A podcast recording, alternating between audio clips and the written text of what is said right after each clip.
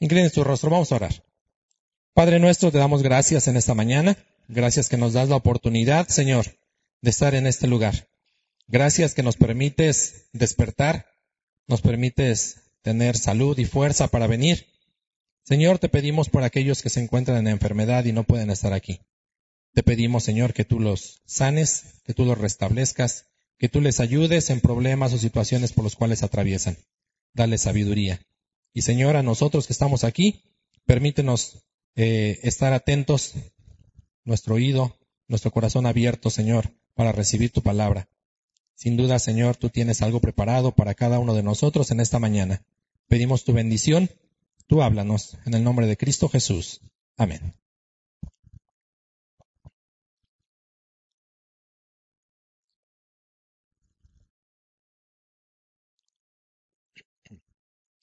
Quisiera compartirles una, eh, una historia, una historia de que sucedió en una iglesia, una iglesia cristiana. Después de mucho tiempo, una señora volvió a ir, a ir al culto con su hijita. Por causa de su trabajo, no podía asistir a los cursos, a los eh, cultos en la mañana. Así que asistió al culto de la noche. El pastor habló en esa ocasión acerca de la negligencia de muchos, la negligencia de muchos en cuanto al cumplimiento de sus deberes cristianos. No leen la Biblia, descuidan la asistencia a los cultos, no se congregan, no hablan, etcétera, etcétera. La niñita, su hijita, escuchaba atentamente el sermón y cuando oyó que el pastor hablaba de la eh, de esta eh, descuido de muchos padres, volvió hacia su madre y la miró y confiada esta niña le dijo, Mamita, ¿te habla a ti el pastor? Estas palabras fueron un, un flechazo para el corazón de esa madre que, que permaneció callada. Esa genuina pregunta de su propia hijita fue para ella un sermón vivo y eficaz sería conveniente que también nosotros tuviésemos a alguien que nos formulara esa pregunta mientras escuchamos el sermón de nuestro pastor o quien esté aquí al frente. Tantas veces escuchamos el sermón de la persona que esté aquí al frente con el fin de criticar, para oír al orador solamente, para oír porque eh, de, qué, de quién está hablando, o simplemente con el reloj en la mano, calculando el tiempo que se tardará. Es conveniente que nos preguntemos a veces, mis hermanos, durante el culto, ¿te habla a ti el pastor? O para ser más exactos, ¿no me estará hablando a mí por medio del pastor? ¿Me estará hablando a mí? Quisiera que meditásemos en eso, mis hermanos. Muchas veces eh, escuchamos el mensaje del pastor o el expositor que está al frente y lo, lo asignamos. Ay, este le caería bien a tal hermano, pero qué lástima que no vino. Este era perfecto para tal hermana, pero no ha llegado. Asignamos, asignamos sermones y enseñanzas, pero muy pocas veces los apropiamos. Con esto en mente, mis hermanos, quisiera que buscásemos en el libro de Josué capítulo 18.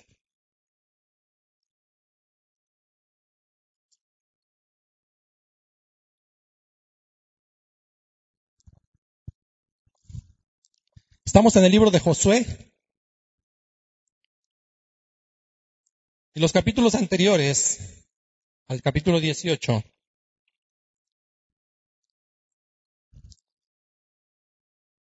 Las doce tribus han llegado a las orillas de la tierra prometida. Han cruzado el desierto por 40 años.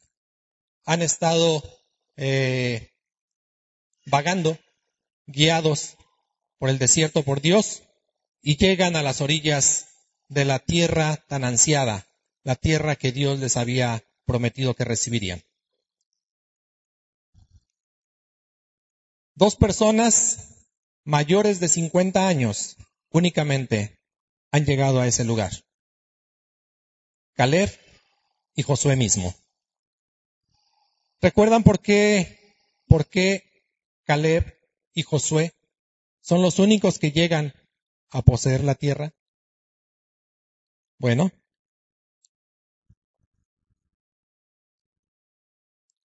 un pequeño resumen, mis hermanos. Pequeño resumen de la tierra prometida. Si alguien tiene, por favor, eh, Números capítulo 13. Si no, se los voy a leer yo. Un pequeño resumen muy, muy sencillo. Eh, Josué está esperando, eh, pasa a la tierra prometida y Dios le dijo cómo se iban a, a distribuir la tierra. Números 13, quisiera hacerles también una pregunta. Si usted la sabe, por favor, levante la mano. ¿Cuál es, cuál era, perdón, cuál era el nombre antes de ser llamado Josué? ¿Alguien sabe? Josué tenía otro nombre y le fue cambiado. ¿Nadie? Bueno, apúntelo o búsquelo. Se encuentra en números 13, 16 y el nombre de Josué era Oseas. Moisés le cambió el nombre a Josué. ¿Ok? En estos cinco minutos ya lleva algo, usted algo nuevo en esta mañana, ya aprendió algo nuevo. Que Josué tenía otro nombre y ese nombre era de Oseas. Ok.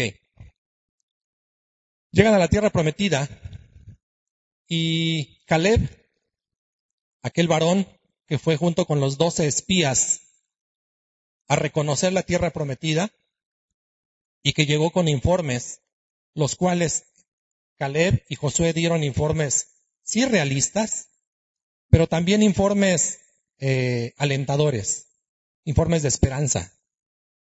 Recuerden que los otros, eh, el resto de los espías dieron informes desalentadores, que era una tierra con gigantes, una tierra difícil de conquistar y que no iba a ser posible. Así que, de acuerdo a ello, el pueblo de Israel tuvo que vagar 40 años en el desierto y únicamente Caleb y Josué pasan ese trayecto y llegan a la tierra prometida. Bueno, eh, Josué, sustituto ahora de Moisés, ya una vez en la tierra prometida, tiene esa tarea de distribuir la tierra. Y el primero que se le acerca a Josué fue Caleb. Y le dice, bueno, ya estamos aquí, pido, pido mi, mi porción, mi heredad. Y eh, Josué se la da, le da su heredad. Pero faltaban otras tribus. Le dio a Caleb, le dio a Manasés y a otra tribu. Perdón, la omití. Pero bueno, faltan otras tribus que no, no se acercan, no piden. Y a eso vamos el día de hoy. Josué capítulo 18, por favor, dice así. Toda la congregación de los hijos de Israel se reunió en Silo y erigieron allí el tabernáculo de reunión después que la tierra les fue, les fue sometida. Pero habían quedado de los hijos de Israel siete tribus a las cuales aún, aún no habían repartido su posesión. Y Josué dijo a los hijos de Israel, ¿Hasta cuándo seréis negligentes para venir a poseer la tierra que os ha dado Jehová, el Dios de vuestros padres? Señalad tres varones de cada tribu, para que yo los envíe, y que ellos se levanten y recorran la tierra y la describan conforme a sus heredades, y vuelvan a mí. Y la dividirán en siete partes, y Judá quedará en su territorio al sur, y los hijos de la casa de Josué en el suyo al norte, vosotros pues delinearéis la tierra en siete partes y me traeréis, me traeréis la descripción aquí y yo os echaré suertes aquí delante de Jehová vuestro Dios. Pero, pero los levitas ninguna parte tienen entre, entre vosotros porque el sacerdocio de Jehová es la heredad de ellos. Gad también y Rubén y la media tribu de Manasés ya han recibido su heredad al otro lado del Jordán, al oriente, la cual les dio Moisés, siervo de Jehová. Levantándose pues aquellos varones, fueron y mandó Josué a los que iban para delinear la tierra, diciéndoles, Id, recorred la tierra y delineadla, y volved a mí, para que yo os eche suertes aquí delante de Jehová en Silo. Fueron pues aquellos varones y recorrieron la tierra, y delineándola por ciudades en siete partes en un libro, y volvieron a Josué al campamento en Silo. Y Josué les echó suertes delante de Jehová en Silo, y allí repartió Josué la tierra a los hijos de Israel por sus porciones. Y se sacó la suerte de la tribu de los hijos de Benjamín, conforme a sus familias, y el territorio adjudicado a, e, ella quedó entre los hijos de Judá y los hijos de José. Fue el límite de ellos al lado del norte desde el Jordán, y sube hacia el lado de Jericó al norte. Sube después al monte hacia el occidente y viene a salir al desierto de Bet Aben. De allí pasa en dirección de Luz, al lado, de, al lado sur de Luz, que es Betel, y desciende a Tarot Adar, al monte que está al sur de Bet Aurón, ahora la de abajo, y tuerce hacia el oeste por el lado sur del monte que está delante de Betarón al sur, y viene a salir a Kiriat Bal, que es Kiriat Jeramín, ciudad de los hijos de Judá. Este es el lado del occidente. El lado sur es, desde el extremo de Kiriam Jerim y sale al occidente y a la fuente de las aguas de Neftoa. Y desciende este límite al extremo del monte que está delante del valle del, hijo de Imón, que, que está al norte en el valle de Jefaim. Desciende luego al valle de Imón, al lado sur del Jebuseo, y de allí desciende a la fuente de Rogel. Luego se inclina hacia el norte y, sale a Ensemes, y de allí a Gelilot, que está delante de la subida de Abudim, y desciende a la piedra de Bohan, hijo de Rubén, y pasa al lado que está enfrente del Arabá, y desciende al Arabá, y pasa el límite al lado norte de Bet Ogla, y termina en la, en la bahía norte del mar, del mar Salado, a la extremidad sur del Jordán. Este es el límite sur. Y el Jordán era el límite del lado del oriente. Esta es la heredad de los hijos de Benjamín por sus límites alrededor, conforme a sus familias. Las ciudades de la tribu de los hijos de Benjamín por sus familias fueron Jericó, Bet Ogla, el valle de Casís, Betarabá, Jamaraim, Betel, Abim, Pará, Ofra, Kefar Haamoní, Ovni y Gaba, doce ciudades en sus aldeas, Gabaón, Ramá, Beerot, Mispa, Cafira, Mosá, Raquem, Ispel, Taralá, Sela, Elef, es, que es Jerusalén, Gabá y Kiriat, catorce ciudades con sus aldeas. Esta es la heredad de los hijos de, de Benjamín conforme a sus familias. Bueno, sin duda, eh, muchos dirán, híjole, tantos nombres que ni siquiera puedo pronunciar, ¿verdad? Tantas ciudades que yo creo que ahorita ya ni existen. Bueno, es cierto, algunas, algunas ciudades ya no existen, otras han crecido y les cambiaron su nombre. Otras conservan el mismo nombre. Si dividimos el capítulo 18 de Josué del versículo 1 al 5 podíamos dividirlo y asignarle el título como preparación para entrar a la tierra prometida. Del 6 al 12, conquista de la tierra. Del 13 al 21, distribución de la tierra y señalización de las ciudades. Ahora bien, en el versículo 1 eh, de Josué, dice que toda la congregación de los hijos de Israel se reunió. Toda la congregación. Y Josué eh, les habló fuertemente, fuertemente. Muchas veces eh, necesitamos que nos hablen fuerte para entender. Muchas veces necesitamos que hasta nos griten para dejar a un lado lo que nos está distrayendo y entonces sí eh, poner atención. Dice en el versículo 3, y Josué dijo a los hijos de Israel, ¿hasta cuándo seréis negligentes? ¿Hasta cuándo? ¿Qué es negligencia? ¿Qué es negligencia?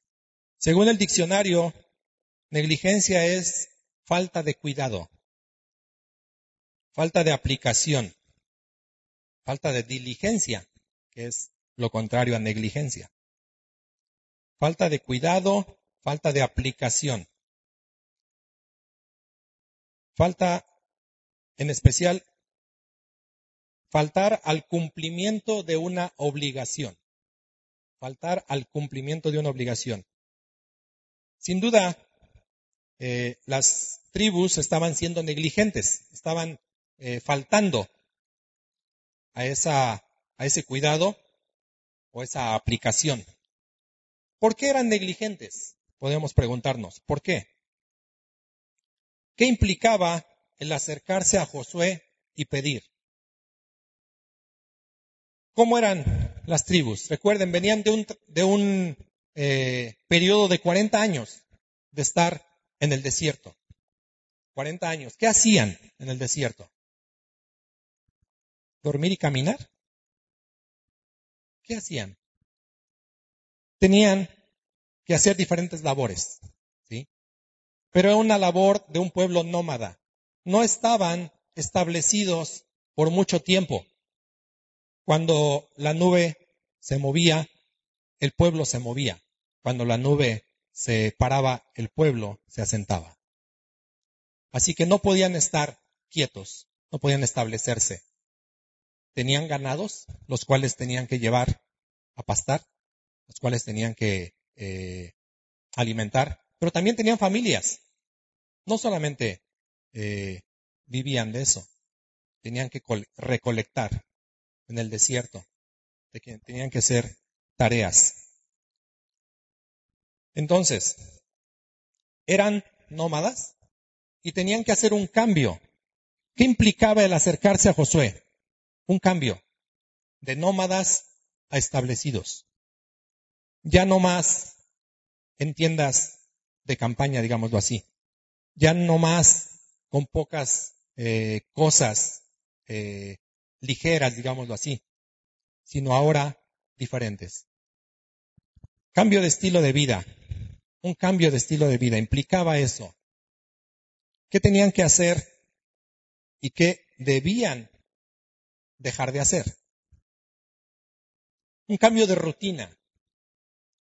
Si nos ponemos a pensar, mis hermanos, todos aquellos que hemos llegado al conocimiento del Señor a una edad de mayores de 15 años, 20 años tal vez, ¿cómo era nuestra vida antes de conocer al Señor? ¿Qué hacíamos? ¿Cómo hablábamos? ¿Cómo nos comportábamos? ¿Cuáles eran nuestras amistades? ¿Cuál era, cuál era nuestro estilo de vida?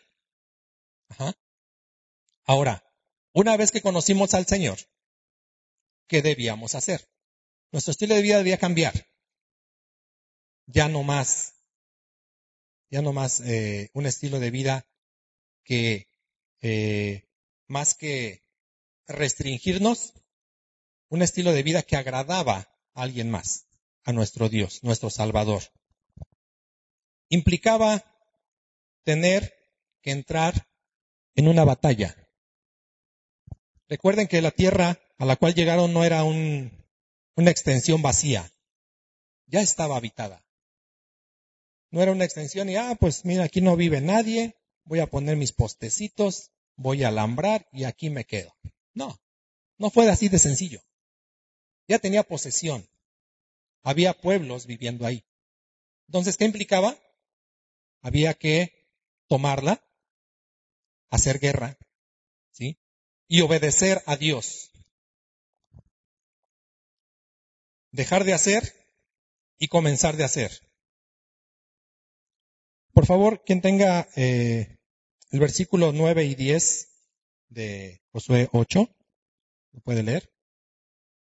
Josué 18, Josué 18, versículos 9 y 10. Fuerte, Rey,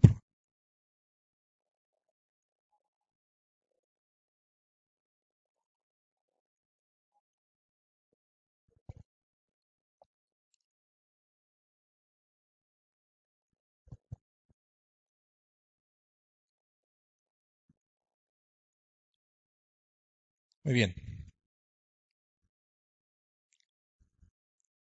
¿Qué fue lo primero que hizo los, los hijos de Israel cuando Josué dio instrucciones? ¿Qué es lo primero que hay que hacer?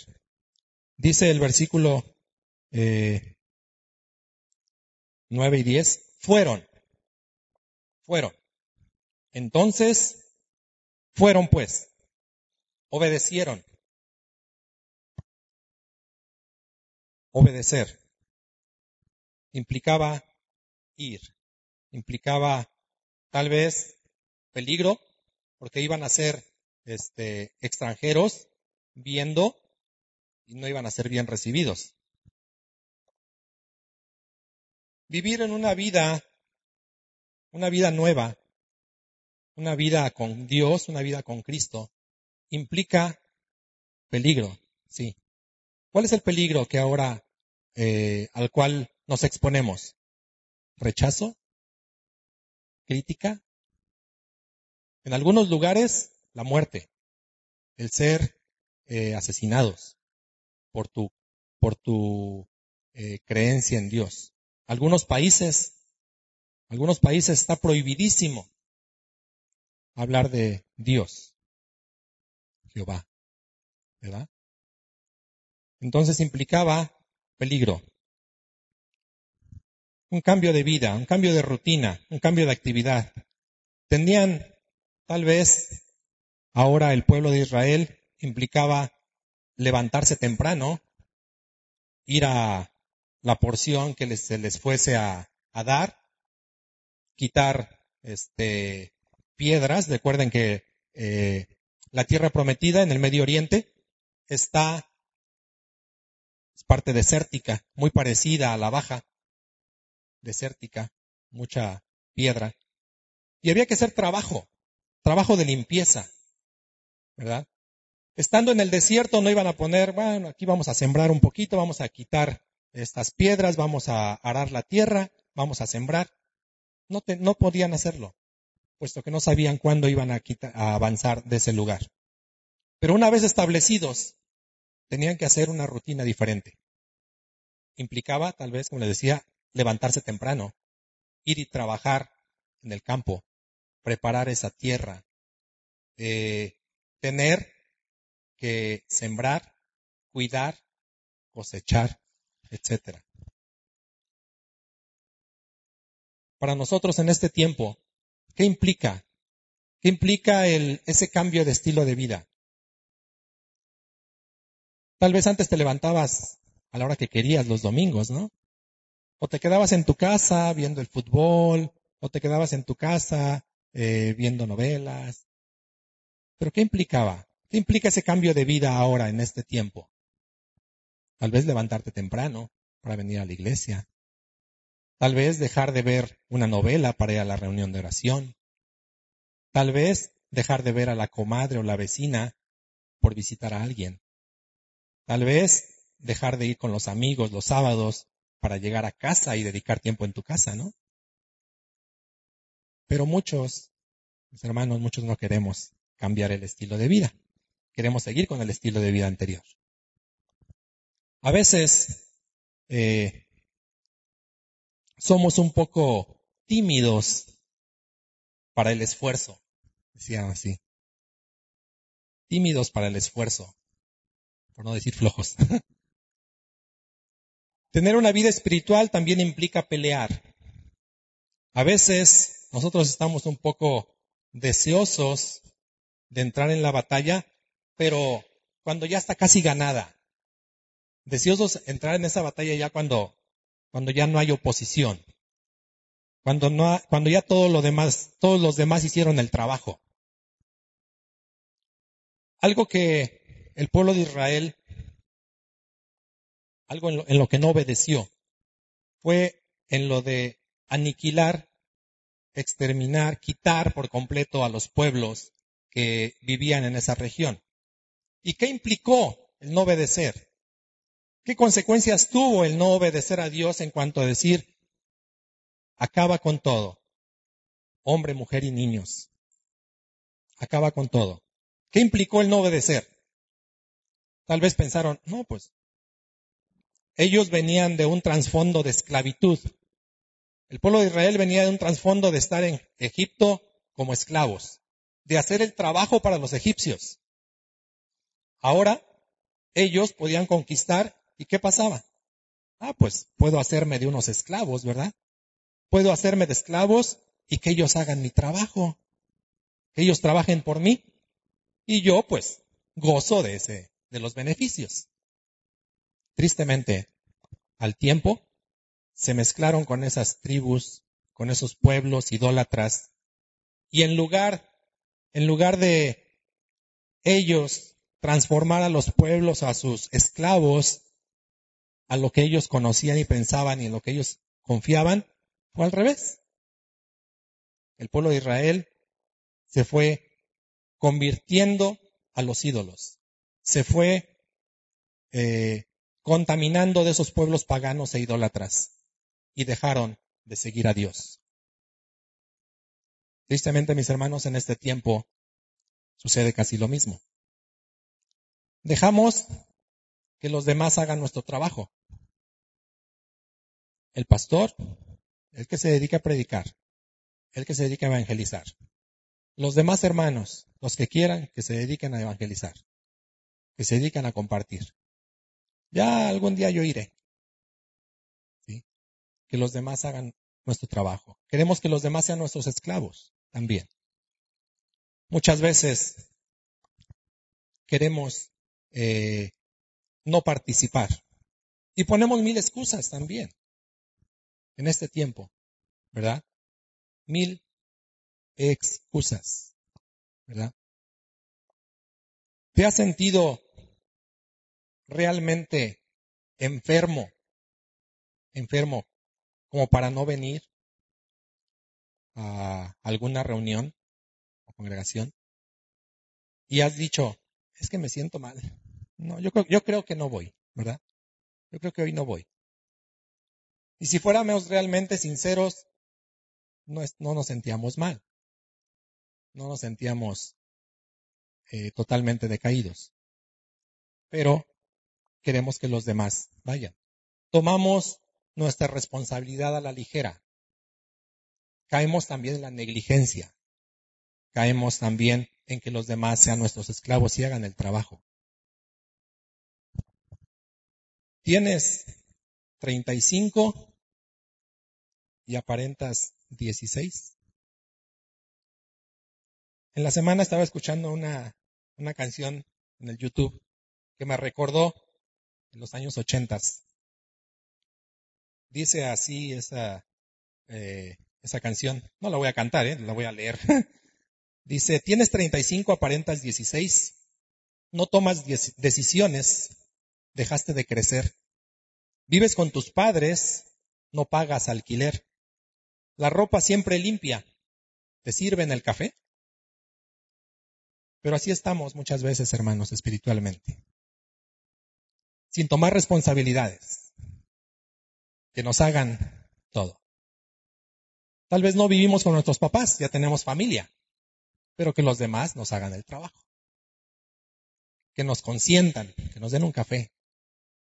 Que me visiten a mí. Yo, ¿por qué?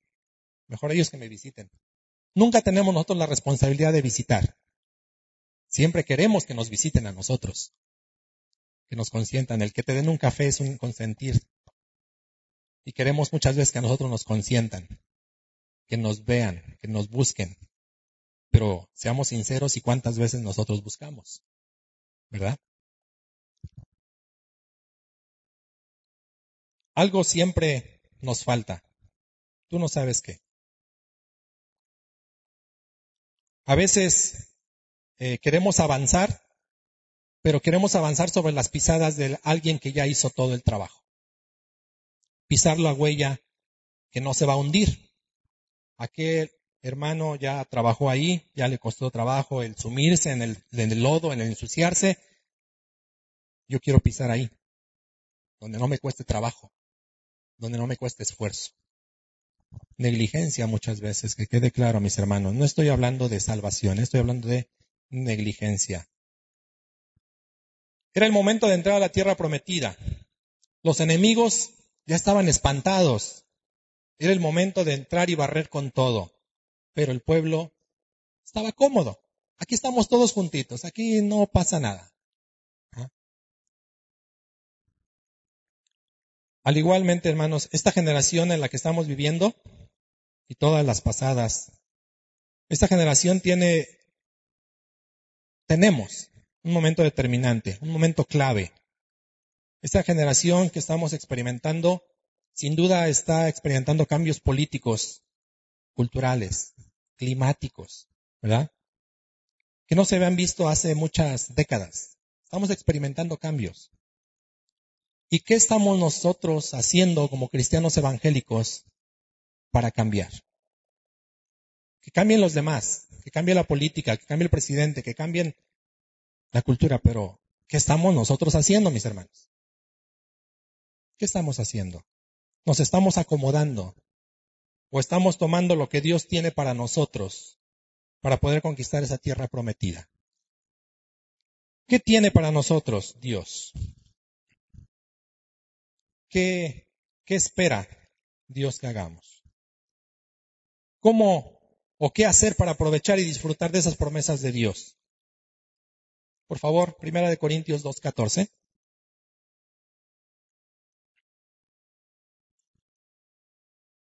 Quien lo tenga puede leerlo fuerte. Primera de Corintios 2.14.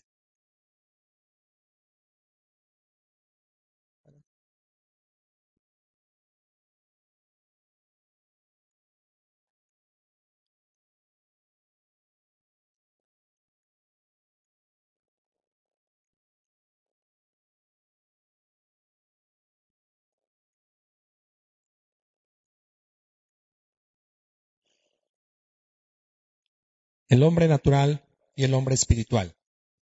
Si tú y yo, mi hermano, hemos tenido un encuentro con Dios, somos salvos, si somos regenerados, si tenemos el Espíritu de Dios, somos diferentes.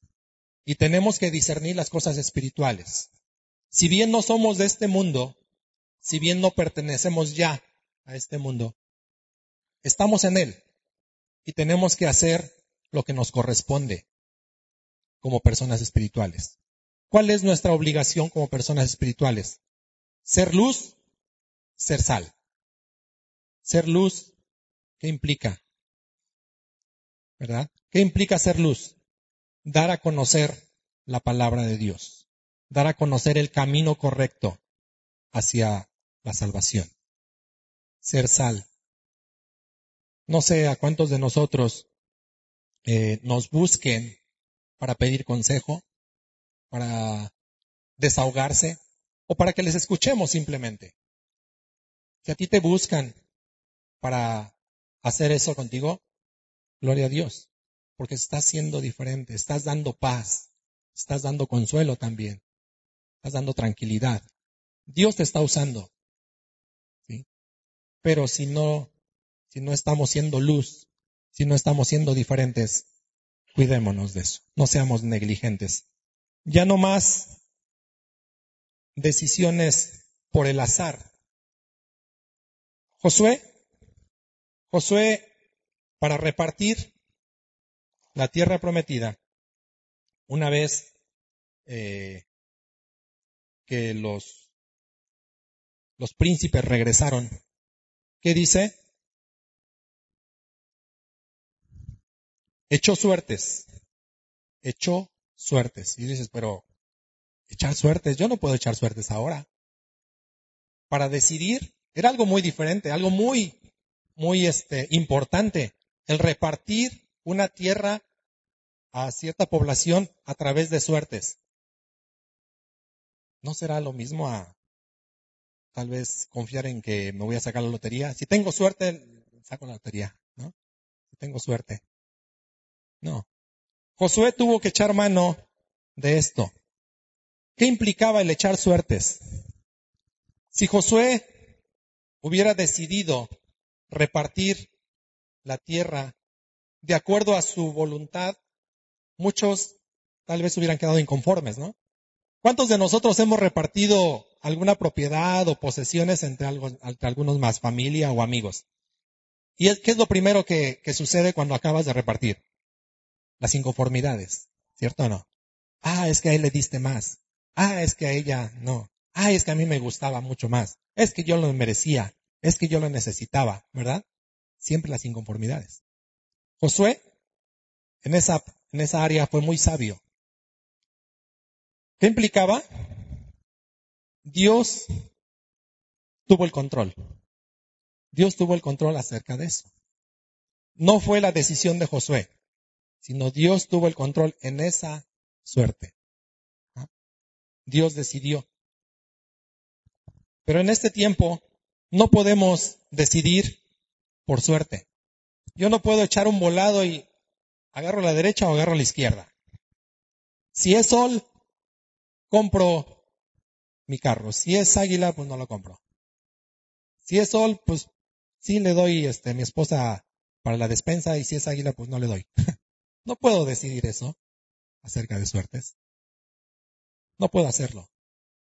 Tenemos ahora una guía. Una guía que nos, valga la redundancia, nos guía, nos muestra, nos instruye cómo hacerlo. Muchas veces eh, les he comentado, bueno, mis hijas que estudian en casa y que eh, yo me preguntaba antes, ¿cómo van a estudiar matemáticas basados en la Biblia? He aprendido a estudiar matemáticas en la Biblia. Y la Biblia enseña de matemáticas. Y es muy sabio. ¿Cómo eh, distribuir esta, esta tarea? Esta tarea de eh, si nos ponemos a estudiar un poco más a fondo acerca de la distribución, de la distribución de la tierra prometida, cómo Dios fue tan sabio en la extensión, en las ciudades, en las, este, las provincias, en el número de ciudades, de acuerdo a los hijos de Israel. Con un poco de, tiempo podemos estudiar eso. Entonces, como decía, ¿qué podemos hacer? Usar las herramientas que tenemos a la mano. Usar las herramientas que tenemos a la mano para hacer luz, para hacer sal. Es que yo no, yo no sé cómo, cómo compartir, cómo le hago. Nunca he ido a una, a predicar, nunca he ido a evangelizar. Bueno, nuevamente la Biblia nos da herramientas. Por favor, Efesios 6:11, que tenga esa cita, por favor, se pone de pie, lo lee. Efesios capítulo 6, versículo 11.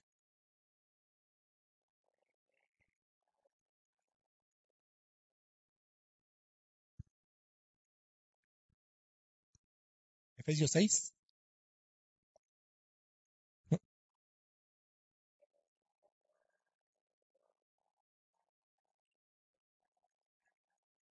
Muy bien, gracias Esther. Una armadura. Dios nos ha provisto de una armadura gracias a Él. Porque no estamos desnudos, no estamos a la intemperie, no estamos desamparados. Tenemos una armadura, una coraza, un casco, un escudo, un calzado. Tenemos la armadura y tenemos que ponérnosla. ¿Qué soldado en este tiempo va a una guerra sin un casco y sin un fusil? Soldado. Difícilmente va uno. Tiene que ir preparado. Una armadura Dios nos ha provisto de ella.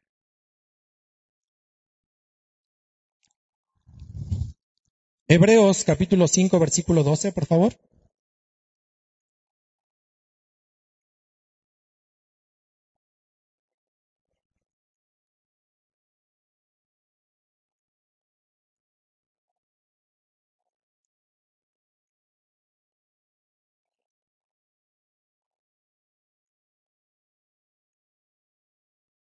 Gracias.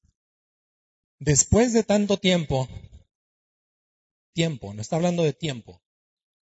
Dice, ya pudiendo ser maestros, siguen con la leche, cuando ya necesitan alimento sólido. ¿Cuántos de nosotros tenemos un año, cinco, diez, veinte años de conocer al Señor? y seguimos tomando lechita. Cuando ya deberíamos ser maestros. ¿Y qué implica llegar a ser maestro? ¿Qué implicaba? No cualquiera llega a dar clases, ¿cierto? En una universidad.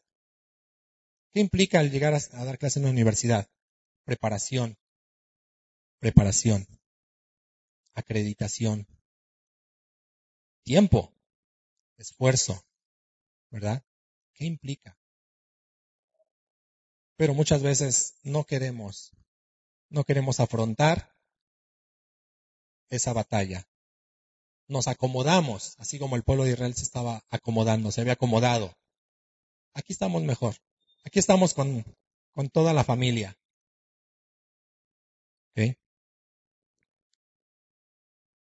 No más leche, sino alimento sólido para llegar a una madurez, mis hermanos.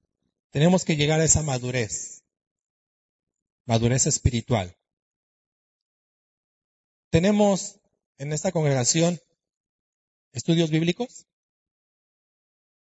Ha habido estudios bíblicos. Tenemos reuniones de oración. Hay reuniones de oración. Tenemos convivencias.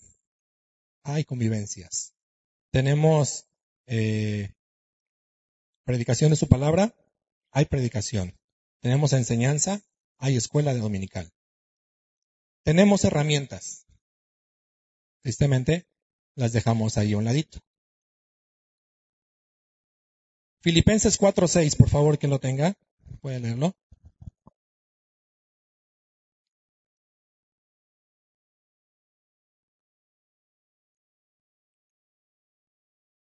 Por nada estéis afanosos, sino pedir en oración y ruego.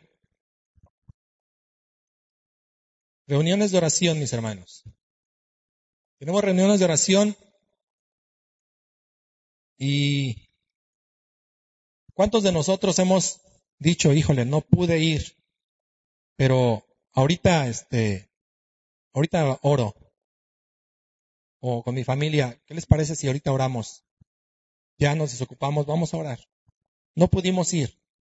No pudimos ir, pero vamos a orar. Mínimo podemos hacer eso. Mínimo. Si es cierto que no se necesita un lugar específico para orar y que Dios te oiga, sí se necesita la voluntad. Necesitamos voluntad.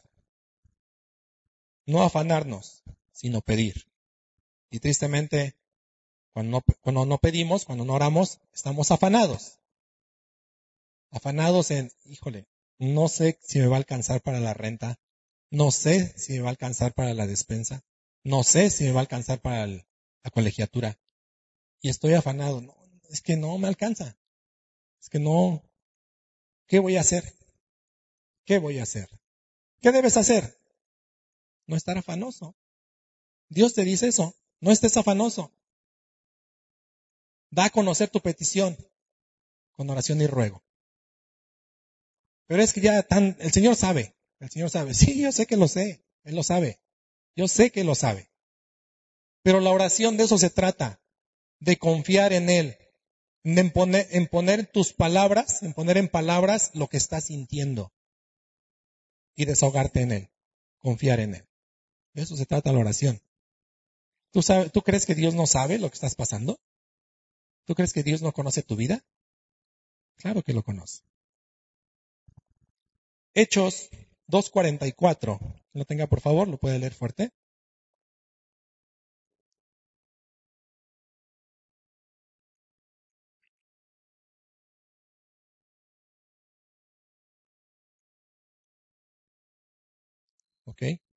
Estaban juntos y tenían en común todas las cosas, todos los primeros cristianos. Ahora bien,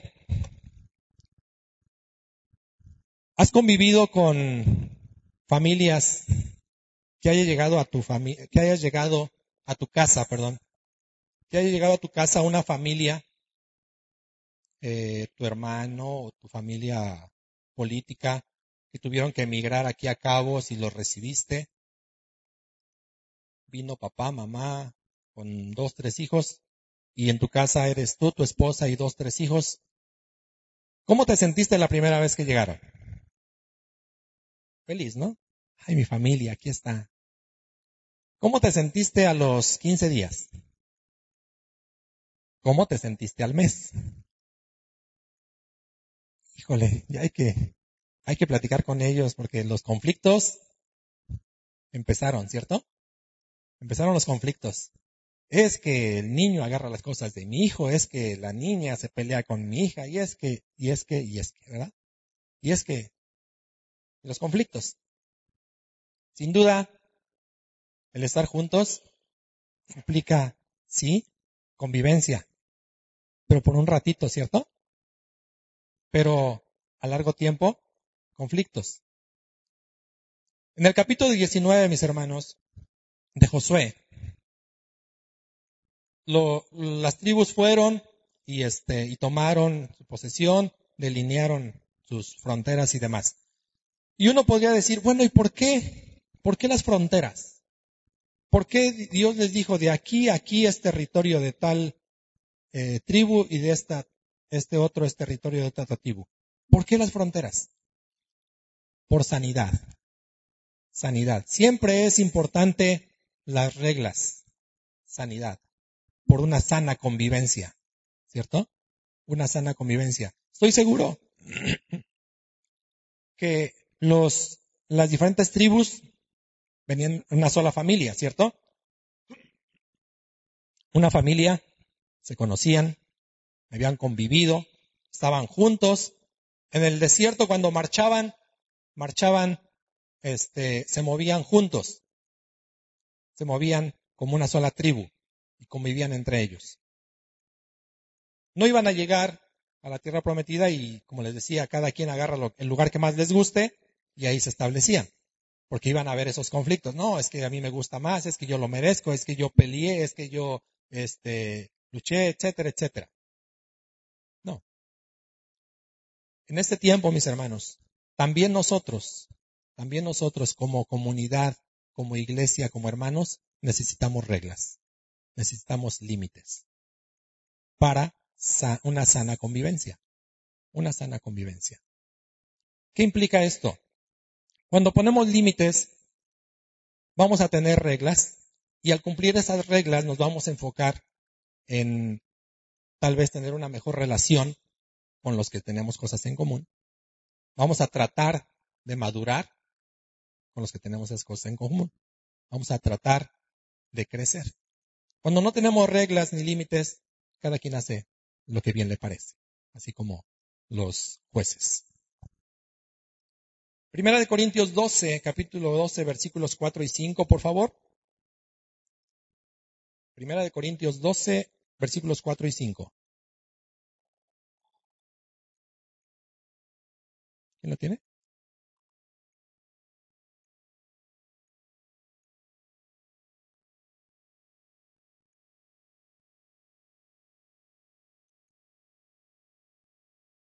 Primera de Corintios, capítulo 12.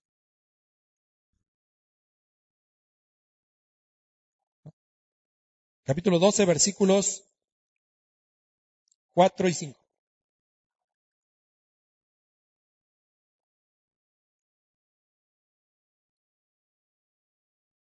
Y 5. Dones y ministerios. Algo en común aquí Dice, hay diversidad de dones, pero el Señor es el mismo. Hay diversidad de ministerios, pero el Señor es el mismo. Dones y ministerios. Trabajos diferentes, pero para, con un, algo en común. Para Dios. Para el Señor que es el mismo. Tal vez tú tengas ese don, ese don de predicar, de compartir, de evangelizar. Tal vez tengas el don de enseñar. Tal vez tengas el don de eh, visitar. Tal vez tengas diferentes dones, pero debemos hacerlo con eso en mente, que es para Dios. Tal vez tú tienes ese ministerio, participas en ese ministerio de ir al hospital, participas en el ministerio de alabanza, participas en el ministerio de limpieza, pero ¿para qué lo hacemos? Para Dios. Algo en común lo mucho o poco que hagas es para Dios. Lo mucho o poco que lleves a cabo es para Dios. ministerios y dones. Cada uno de nosotros debemos tener un ministerio que realizar y debemos de ejercitar los dones que Dios nos ha dado. El don o los dones, no sé cuántos tengamos, pero por lo menos uno tenemos. Por lo menos uno nos ha dado Dios y debemos de ejercitarlo, llevarlo a cabo. Hechos 22.3, por favor.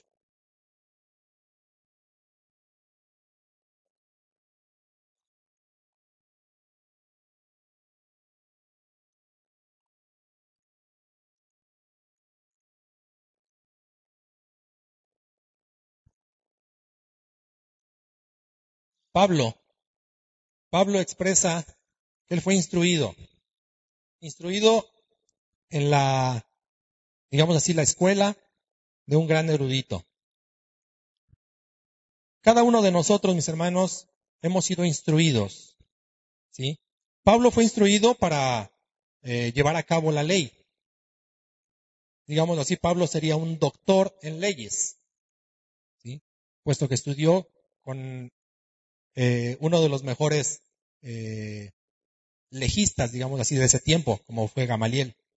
Pablo tenía ese doctorado en leyes.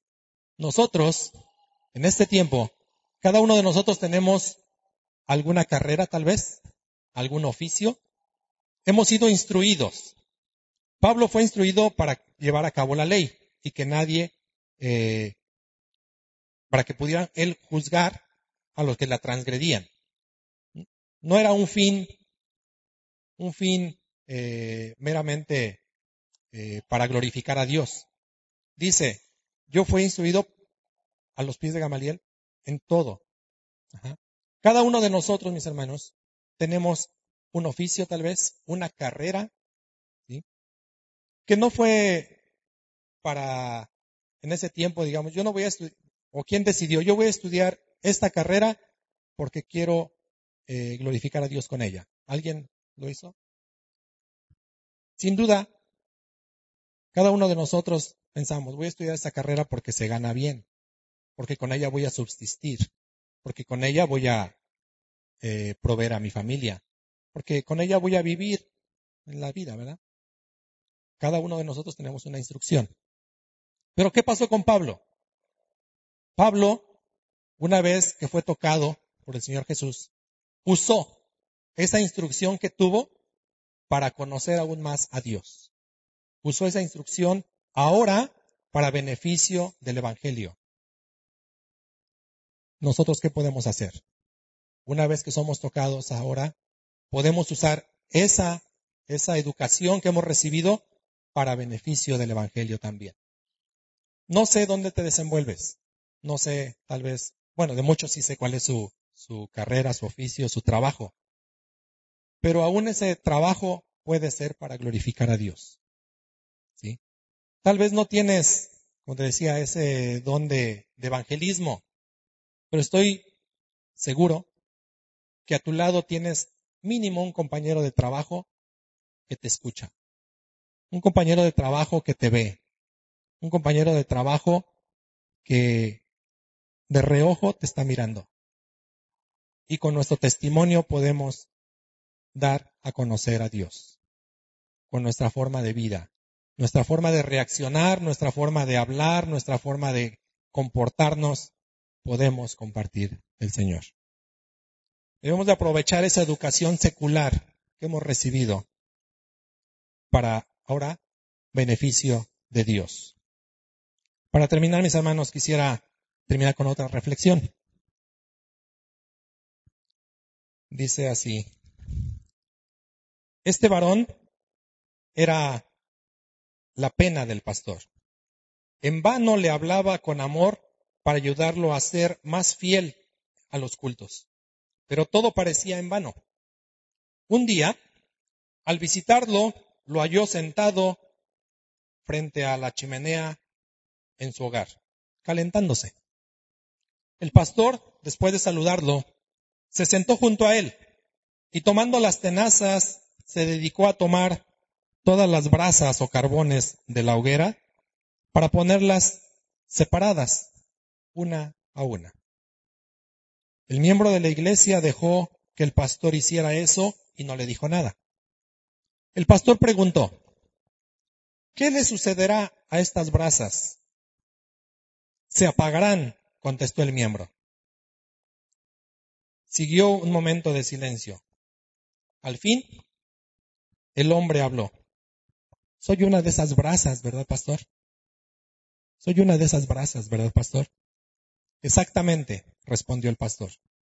Entonces, aquel hermano dijo, vamos a orar a Dios, pastor, para que no sea más esa brasa separada desde este día. Y desde, desde aquel día, ese miembro negligente mostró a su pastor, a su iglesia y a su Señor la diligencia con la que tenía que vivir.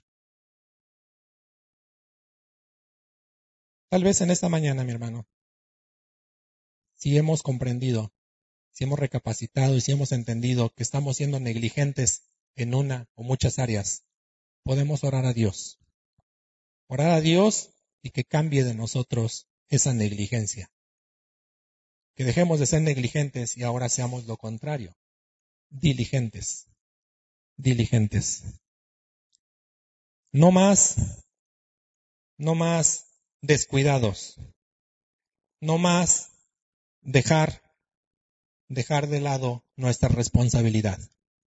Como miembros de esta iglesia, mis hermanos, tenemos una responsabilidad que debemos llevar a cabo.